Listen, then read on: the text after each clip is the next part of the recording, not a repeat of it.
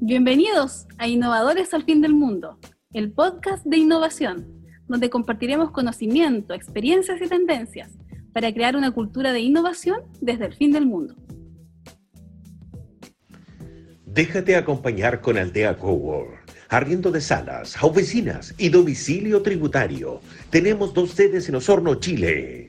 Sobrevive con tu empresa a través de incubación y mentoría con apoyo de Corfo. www.aldeacowork.com Bienvenidos al capítulo 30 de Innovadores al Fin del Mundo, este podcast desde Aldea Cowork desde Osorno para todo el mundo y como siempre acompañado de mentores de impacto y Australia Cuba. Carolina Torres, ¿cómo estás? Yo muy bien, César, muy feliz de estar en este capítulo número 30. Así que la verdad es que yo ya había perdido la cuenta. Eh, y nada, pues feliz, estamos con un tremendo invitado, así que genial en realidad para hacer esta treintena. Así es, Ricardo, ¿cómo te va? Bien, César. Hola, Carolina. Hola, César. Contento de iniciar otro capítulo más de, este podcast que, que sigue subiendo en audiencia en Spotify y en otras redes. Y, quién lo pensaría, ya capítulo número 30, parece que fue ayer el primero que partimos, así que muy contento en, siempre tener actores súper interesantes de nuestro ecosistema de, innovación. Y hoy día, obviamente, con un invitado súper especial en esta estructura que tenemos de innovación. Así es, Ricardo. Y bueno, le queremos dar la, bienvenida a nuestro invitado y agradecer también su disposición a participar de nuestro podcast a Héctor Sepúlveda, creador del método Power Pitch. ¿Cómo estás, Héctor? Muy bien, muchas gracias por la invitación a conversar de manera distendida, como ustedes me dijeron. Eh, con, los ruidos ambientes, con los ruidos ambientes de cada una de nuestras casas en esta época. Así es. Eh, que ya todo el mundo estamos acostumbrados. Sonarán, sonarán niños, perros, puertas, pero pajaritos, todo. No, pajaritos, pero espero que eso no, no interfiera. No te preocupes, hemos tenido hasta gallos en el podcast, así que... Ah. por ahí puede sonar, por ahí puede sonar. sí, puede sonar en cualquier momento. el sur, del sur al fin del mundo. Claro. Oye, Héctor, para que entremos en materia y aprovechemos al máximo nuestro tiempo, eh, quiero que, nos cuentes a nosotros y a nuestros auditores justamente qué es un pitch y cuántos tipos de pitch existen hoy día. Mira, eh, a ver, un pitch es eh, simplemente una narración donde tú ofreces el valor que has creado a tus distintos interlocutores posibles. Eh, y esa simpleza se empieza a complicar por los distintos interlocutores posibles, que tiene que ver con lo que tú me acabas de preguntar, César. Em, porque los pitch originalmente se vincularon mucho al ejercicio de, hablar con un inversionista, eh, pero el pitch más habitual es el pitch que uno le hace a sus clientes. Así que, em, y pueden haber pitch para distribuidores, representantes, eh, pueden haber incluso pitch para, para proveedores. Es decir, eh, cualquier intercambio de, de, valor, por lo general, eh, requiere, requiere un pitch para estas distintas audiencias. Y por lo general estamos hablando de que, mm, de que los pitch tienen un mundo como el mundo donde se, se mueven naturalmente, el mundo de los negocios B2B todos aquellos negocios entre empresas, sean pequeñas o grandes, hacen pitch porque todos tienen reuniones con sus clientes para hacer las ofertas. Y el mundo de las ofertas masivas eh, es menos intenso en pitch, pero cuando hay un producto que, de esos que yo llamo sofisticados, que no, no los vende la publicidad, como que tú necesitas hablar con alguien, igual, de todas maneras va a necesitar un pitch. Así que es un ámbito súper grande, pero donde hay más práctica es netamente en entrevistas con, clientes.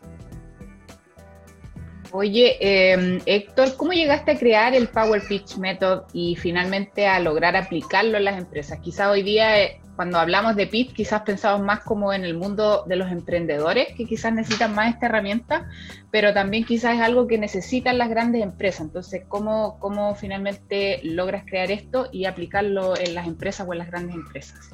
Mira, yo tengo un pasado como dramaturgo y productor teatral. Eh, y en ese pasado tuve que obviamente aprender a escribir relatos, porque era parte de mi, de mi, de mi rubro, de mi profesión.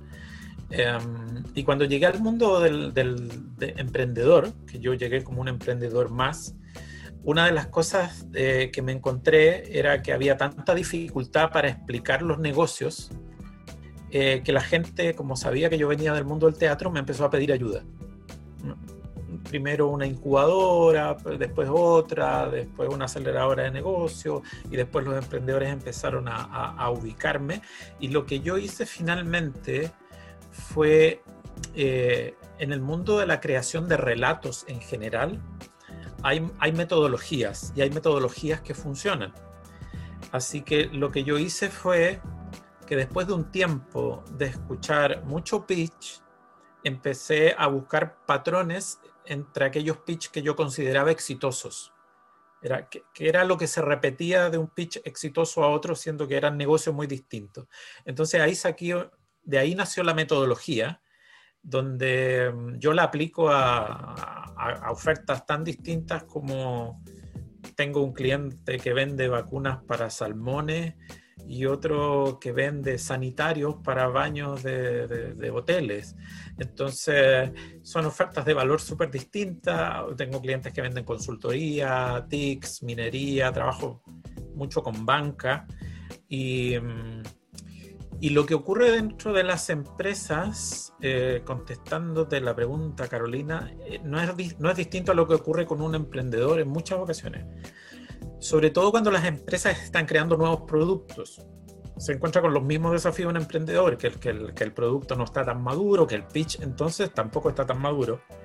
Eh, y lo que sí tiene de nuevo en el mundo de las empresas más grandes es que los, los, productos que son muy antiguos ya y que ya están como instalados en el mercado, los ejecutivos no tienen mucho vínculo con el producto. Porque como no son los, los creadores, entonces lo ofrecen mal.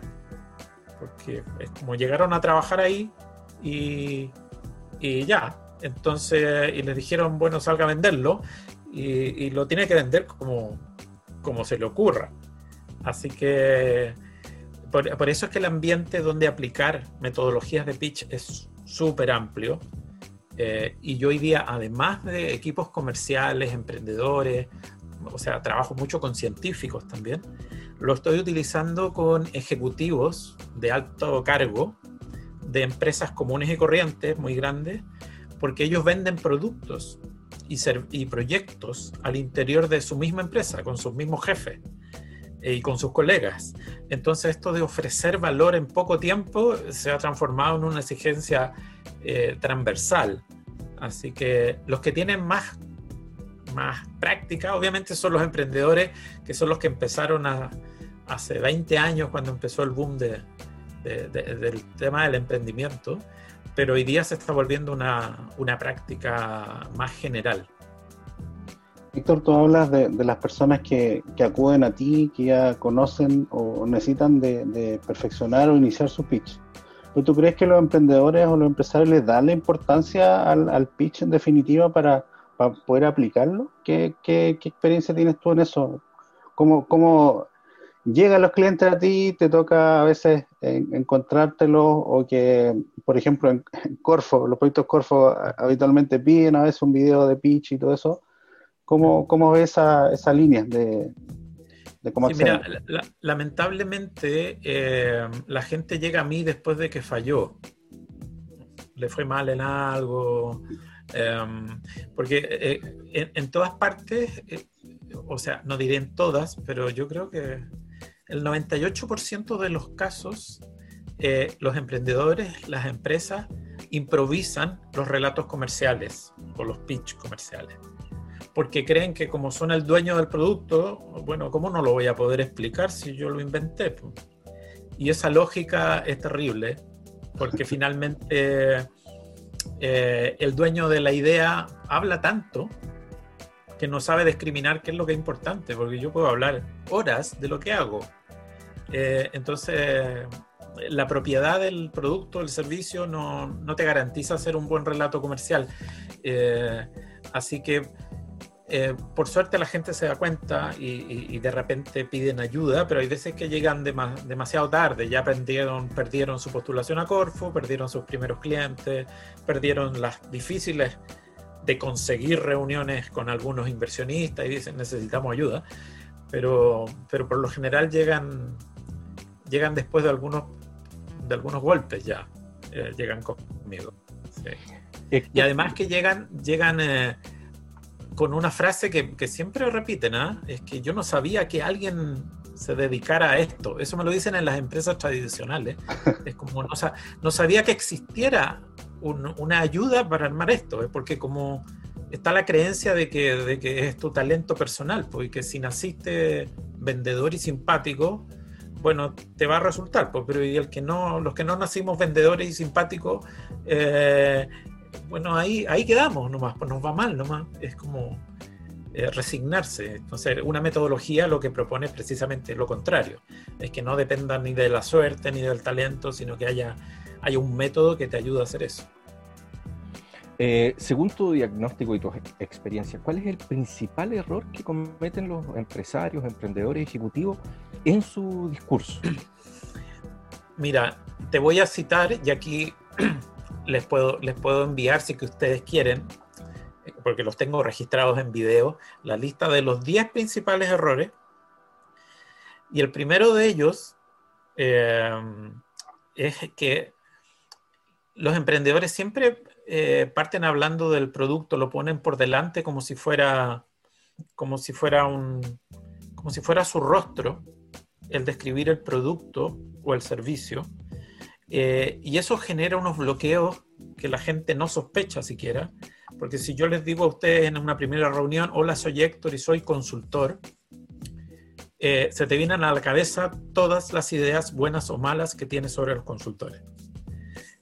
y sobre todo las malas y desde ahí que yo empiece a tratar de, aclararte que soy un tipo de consultor distinto, eh, para llegar finalmente a decirte lo, bueno que hago, eh, es como que ya se, se, agotó la, credibilidad. Entonces, este error que yo le llamo el producto por delante, es algo que tienen la mayoría de como errores los, emprendedores y las empresas, y, y darlo vuelta, es decir, partir hablando de los beneficios y del valor eh, es algo que les parece antinatural, pero que genera mucho más, porque como si, yo me llegara a una empresa diciendo que hola, soy Héctor y yo mi trabajo es elevarle eh, las ventas y los resultados comerciales a las empresas.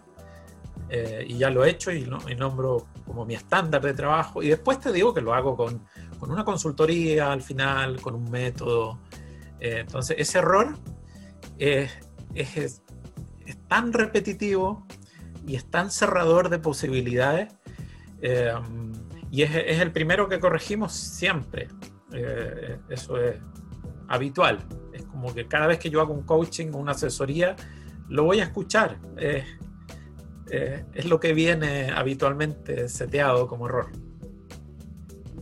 Oye, colgando un poquito de la pregunta que te había hecho em, César respecto como de los errores, finalmente, ¿qué características debe tener un pitch exitoso?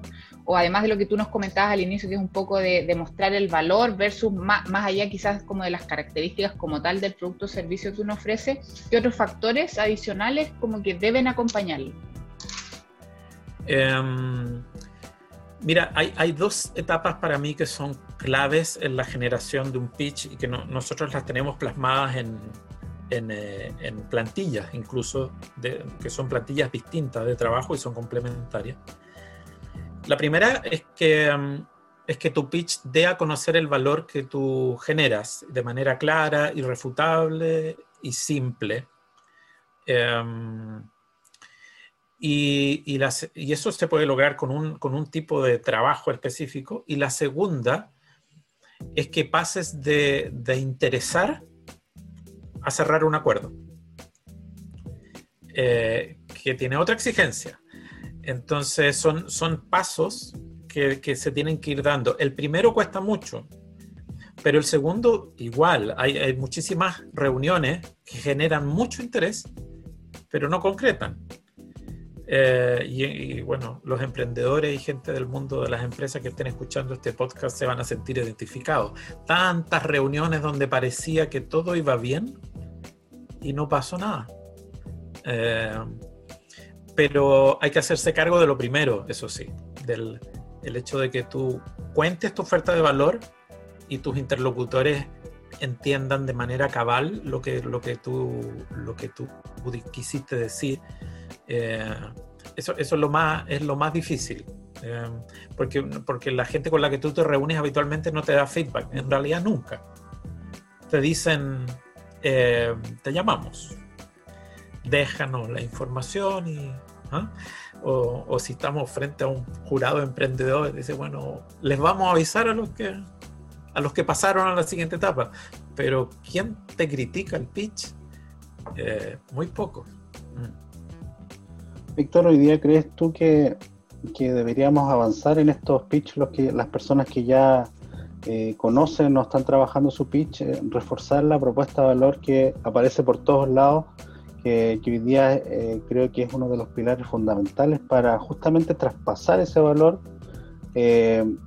tú aconsejas que también se trabaje eh, por un buen tiempo también esa propuesta de valor para reforzar eh, eh, en definitiva lo más fuerte que tiene cada una de las ofertas de, los negocios, de un producto o un servicio. Mm. ¿Cómo, ¿Cómo evalúas la propuesta de valor? Sí, mira, ahí, ahí te puedo te puedo contestar dos cosas. Una es que así como se llama mi, segundo libro, que se llama Narrativas de Propuestas de Valor, eh, yo siempre le reitero a, a mis alumnos y a mis clientes que no podemos hacer un pitch si tu propuesta no está fuerte. Porque vamos a estar haciendo un decorado que no tiene sentido. Eh, y, y, un ejercicio que hago yo antes de trabajar en mis talleres, mi asesoría, es, eh, sacarle una radiografía a la propuesta de valor primero. ¿Ya? Porque hay gente que ni siquiera sabe cuál es el impacto que va a tener con sus clientes y está tratando de ofrecerlo. Eh, y hay otros que ignoran algunos impactos y que no los mencionan. Entonces te encuentras con, casos muy, muy distintos y, y en ese análisis algunos enamorados de su propuesta de valor, que no la han criticado mucho, eh, se encuentran cara a cara como con un espejo. Eh, y ya me ha pasado que en esas etapas hay gente que se, que se deprime y los que tienen buenas propuestas de valor se alegran y, les, gana, les da más confianza, pero es muy, es muy necesario hacer esa, mirada. Y, y, una segunda cosa, em, el concepto de propuesta de valor eh, no es algo que, se entienda cabalmente. Porque la propuesta de valor, eh, hay gente que siente que estamos hablando del producto. Eh, y hay otros que sienten que estamos hablando de, de, los beneficios. Y precisamente son las dos cosas pero como, como yo soy el dueño de la propuesta y estoy enamorado de mi propuesta, por lo general me quedo con hablarte del producto o del servicio.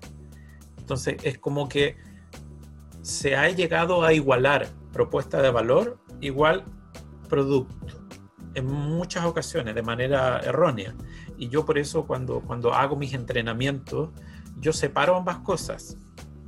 Yo hablo de promesa de valor y de producto.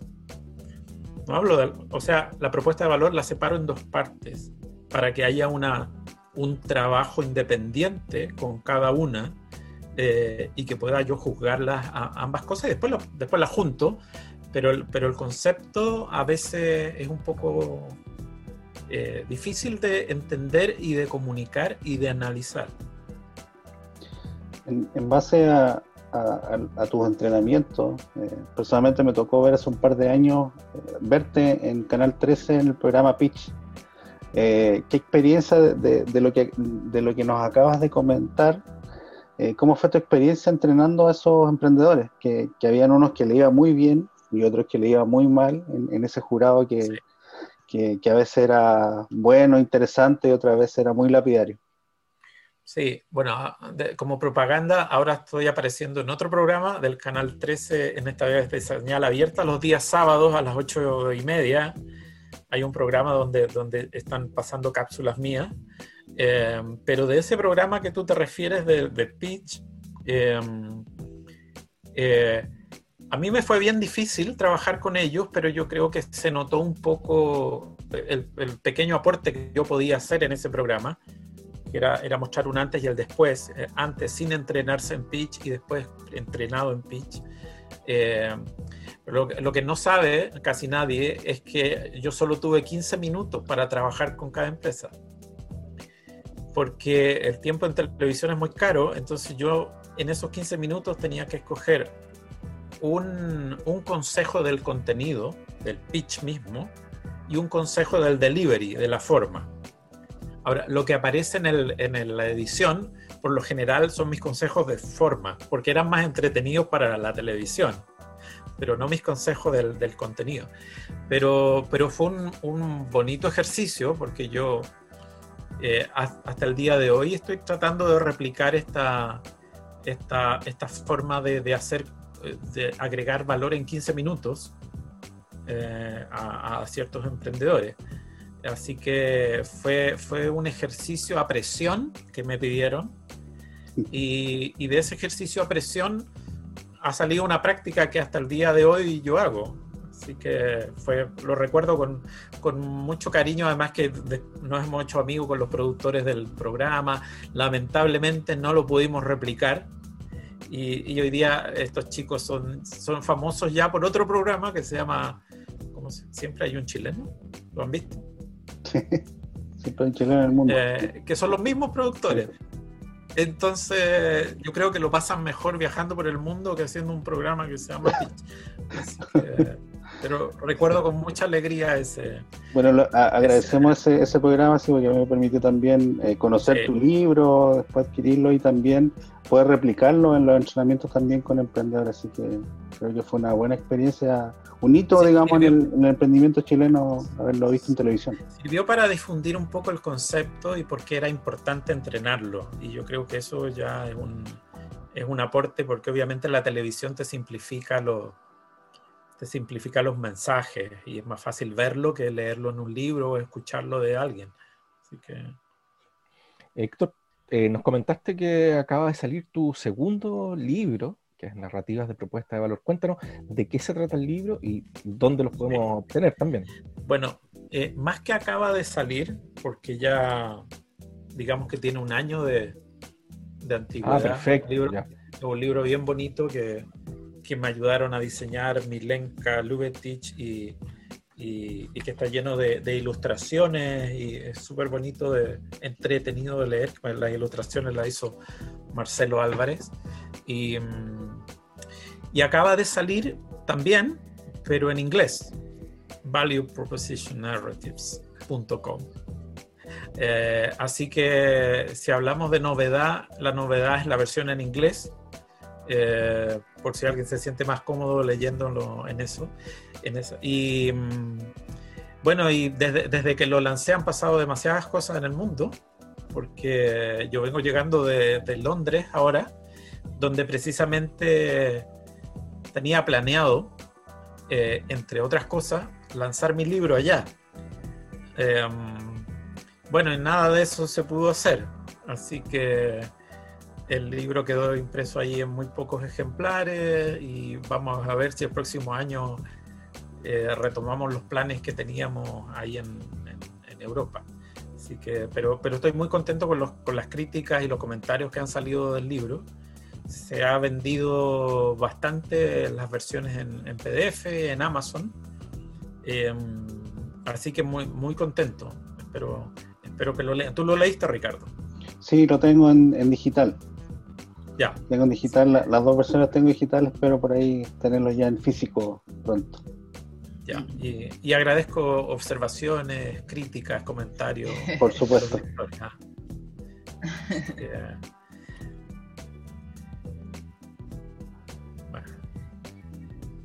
Eh, Oye, Héctor, em, en realidad eh, a mí me gustaría, bueno, nosotros estamos trabajando acá en un proyecto que tiene que ver como con fortalecer y potenciar emprendedores desde, desde la región de los lagos, con, tanto con incubación y mentoría. Eh, yo represento a mentores de impacto y bueno, tú hablabas que dentro como de los servicios que tú ofreces también hay como formación y coaching también que, que tenga que ver como para fortalecer en esas áreas quizás a mentores. Eh, ah, referente también, sí, referente un poco también a eso, pero como quizás como ¿Qué es lo que piensas tú acerca también un poco de, mentoría? Si es una práctica que, evidentemente tú le recomendarías a los emprendedores, adicional a que haya como otro tipo de preparación más, más, específica, como eso, saber un poquito más.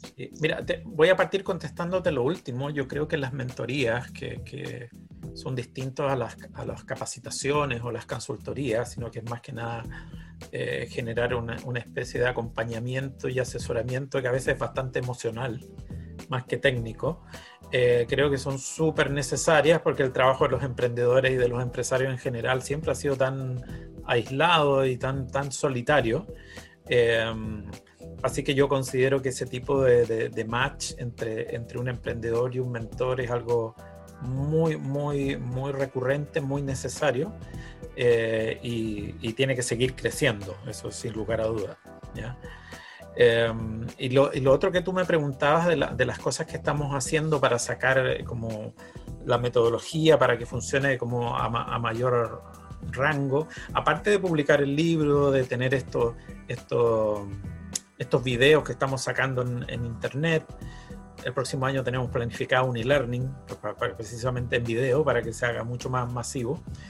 Pero tenemos dos, las únicas oportunidades que, que, al menos yo tengo para enseñar esto de manera abierta, porque el resto del año por lo general me contratan mi tiempo empresas, incubadoras y como que hay gente que me pregunta, hoy ¿dónde está el taller? Pues lamentablemente es cerrado para eh, tales emprendedores o para tales empresas o, ¿ya?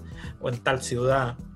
Eh, abrimos una, hace cuatro años una iniciativa que se llama Escuela de Narrativas Comerciales.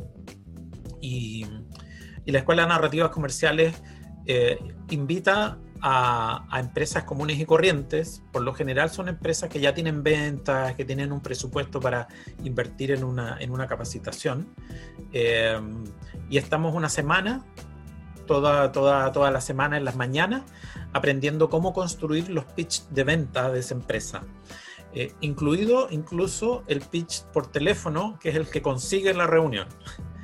Entonces armamos como un deck de, los pitch comerciales que esa, que esa, empresa necesita y por lo general eh, tenemos un muy buen impacto a largo plazo con, los, con nuestros alumnos porque aumentan sus ventas, así de simple. ¿Ya?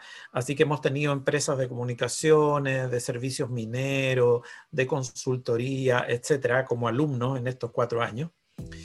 Y en ese mismo entrenamiento eh, hay alumnos que hacen el curso de instructor certificado de Power Pitch Method, que son, eh, como, como tú lo citabas, son mentores, profesores universitarios, asesores de emprendimiento de innovación. Y en algunas veces nos llegan profesionales de una empresa que simplemente lo ven como, como un crecimiento profesional y hacen el curso de instructor certificado, siendo que no se van a dedicar a eso. Eh, así que tenemos, tenemos hoy día en, entre Chile y, Perú y probablemente este año ya nos están escribiendo de México, tenemos, tenemos instructores certificados de Power Pitch Method que, hacen los entrenamientos del método eh, están autorizados a, ocupar la marca y la propiedad intelectual de todo lo que aparece en los libros y todo. Así que eh, si alguien está interesado en trabajar con esto y ocuparlo como parte de una cátedra universitaria con el título Power Pitch Method o, de porque eh, la metodología la citan muchas personas dentro de algunas entrenamiento y, lo, y, eso es bastante obvio que se haga. Em, pero es distinto cuando tú quieres utilizar la marca para, para lanzarla de manera pública. Eh, así que tenemos la, la, oportunidad de hacer eso en enero. Y vamos, estamos considerando la pandemia, así que tenemos agendada una fecha presencial, si todo lo permite. Eh, y si la pandemia no lo permite, eh, vamos, tenemos también la posibilidad del, de la versión online que la vamos a hacer en la semana siguiente. Así que esa, esa, es la noticia. Y, em, y cualquiera de, de, de, todos los datos que les estoy dando, de los videos, de la escuela de narrativas comerciales y todo eso, eh, la gente se puede inscribir en hectorsepúlveda.net, que ahí tenemos un, una base de datos para, para, para, que reciban el correo electrónico con las noticias de todas las actividades que tenemos. Eh, así que si hay interesados, entren a esa página, se inscriben y, y, y, vitrinean un poco lo que hay en esa página, eh, porque hay varias cosas para ver, están los libros, los videos, etc. Eh, Héctor, eh, mm. para ir cerrando un poco la, la, conversación, nosotros nos encontramos ahora en, en cerrando una convocatoria de, de proyectos innovadores que, que, están enmarcados en los hornos. Me gustaría que, que, que aconsejaras a los emprendedores que están cerrando su proceso de postulación, después se van a acercar a un, a un pitch day los que, van a, los que van a ser seleccionados para ese entrenamiento. Y también ahí quiero profundizar un, un tema que quizás no, no se ha tocado acá, que, que muchas veces eh, la estructura de un pitch debe llevar un guion. ¿Cómo se, se arma ese guion? Eh, tenemos que practicarlo. Eh, quisiera que nos dieras unos consejos para esos emprendedores que hoy día están preparando sus postulaciones, que quieren seguir avanzando en esta etapa. Así que... Eh, mira, co consejos rápidos. Está este resumen de que ojalá no cometan ninguno de los 10 errores de la lista que, que, que, ustedes ojalá puedan difundir por ahí entre sus redes. Eh, pero el, el, consejo para la construcción de un pitch eh, por lo general tiene que ver con que primero da a entender tu propuesta de valor, que no es el producto, que no es el, servicio. Eh, y después das a conocer el producto o el servicio. Y recién después de eso, si está recién, si está bien logrado, eh, comenzar a hablar de las otras cosas que el evento te pide que es hablarle del tamaño del mercado, de la velocidad del crecimiento, del precio de venta del producto, etcétera, del roadmap de lo que van a seguir. Pero si lo primero, esta es una cadena. Si yo no entiendo el valor, no quiero conocer el producto o el servicio porque no sé para qué, para qué sirve. Si entiendo el valor, quiero saber el producto o el servicio que lo logra. Y después de que entiendo el, el, valor y el producto que lo logra, recién quiero saber cuáles son tus proyecciones de mercado y, y el resto de las cosas. Entonces, son requerimientos que se cumplen por parte y en el pitch también van por, por esas mismas etapas. Así que eh, esa es una recomendación a grandes rasgos y, eh, y, y sobre todo si no tienen la posibilidad de leer un libro. Hay información libre en internet que aconseja algunas cosas, pero por favor no copien el pitch de gente famosa, porque, porque la realidad de uno es distinta.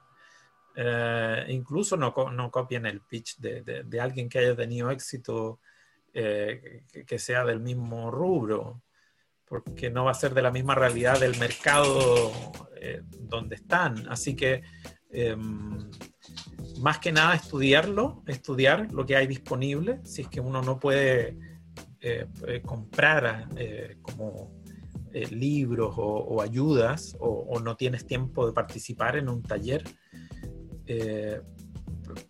y lo otro es no hacer lo que hace el 98% del, del mundo, que es improvisarlo el día de... O sea, ese día... La noche anterior. Es que no hay que improvisar. Eh, hay que dedicarle tiempo a construirlo y después ensayarlo. Eh, es como un, es una presentación escénica. Una presentación escénica, por mucho que se vea muy relajada, eh, no está improvisada. Así que eso yo lo que más les recomiendo. Dedíquenle tiempo y un tiempo importante. Y si no van a llegar a mí con, el fracaso, uy, no, no lo preparé y teníamos un proyecto tan bueno y no lo entendieron. ¿ah? Eso es lo que no lo entendieron. Pasa mucho eso. A lo mejor subestima la audiencia. Claro, la audiencia tuvo la culpa. Claro. ¿Ah? Oye, Héctor, eh, muy claro todos los tips que nos acabas de dar. Yo creo que sin lugar a duda va a ser de mucha utilidad este podcast para, para, para los postulantes que hoy día están en, en, Hazlo en Osorno y para la audiencia en general también. Contamos que nos escuchan mucho, bueno, sobre todo en Chile, pero también en, Estados Unidos, en, en Irlanda, en Nueva Zelanda, Australia, y se nos sumó un país más que apareció en la audiencia, que es Singapur. Así que alguien nos escucha en Singapur. Así que suponemos que obviamente todo en español. Así que Héctor, te queremos agradecer tu tiempo y todos los buenos tips que nos has dado acá en Innovadores del Fin del Mundo. Bueno, espero que haya sido útil y, no, y nos vemos en otra ocasión. Así es, muchas gracias. conocerte. Muchas gracias, por tu tiempo. Así que bueno, esto fue un nuevo capítulo de Innovadores al Fin del Mundo, el capítulo 30. Así que agradecer como siempre a Carolina Torres de Mentores de Impacto y a Ricardo Icartes de Australia. Así que muchas gracias y será hasta el próximo capítulo. Chau, chau. Nos vemos, que estén bien. Chao. Chao. Este podcast es parte del programa Hazlo en Osorno, innovación escalable desde Osorno para el mundo. Proyecto apoyado por Corfo y cofinanciado por Aldea Cowork, Australia en Cuba, Mentores de Impacto y HDC Latinoamérica.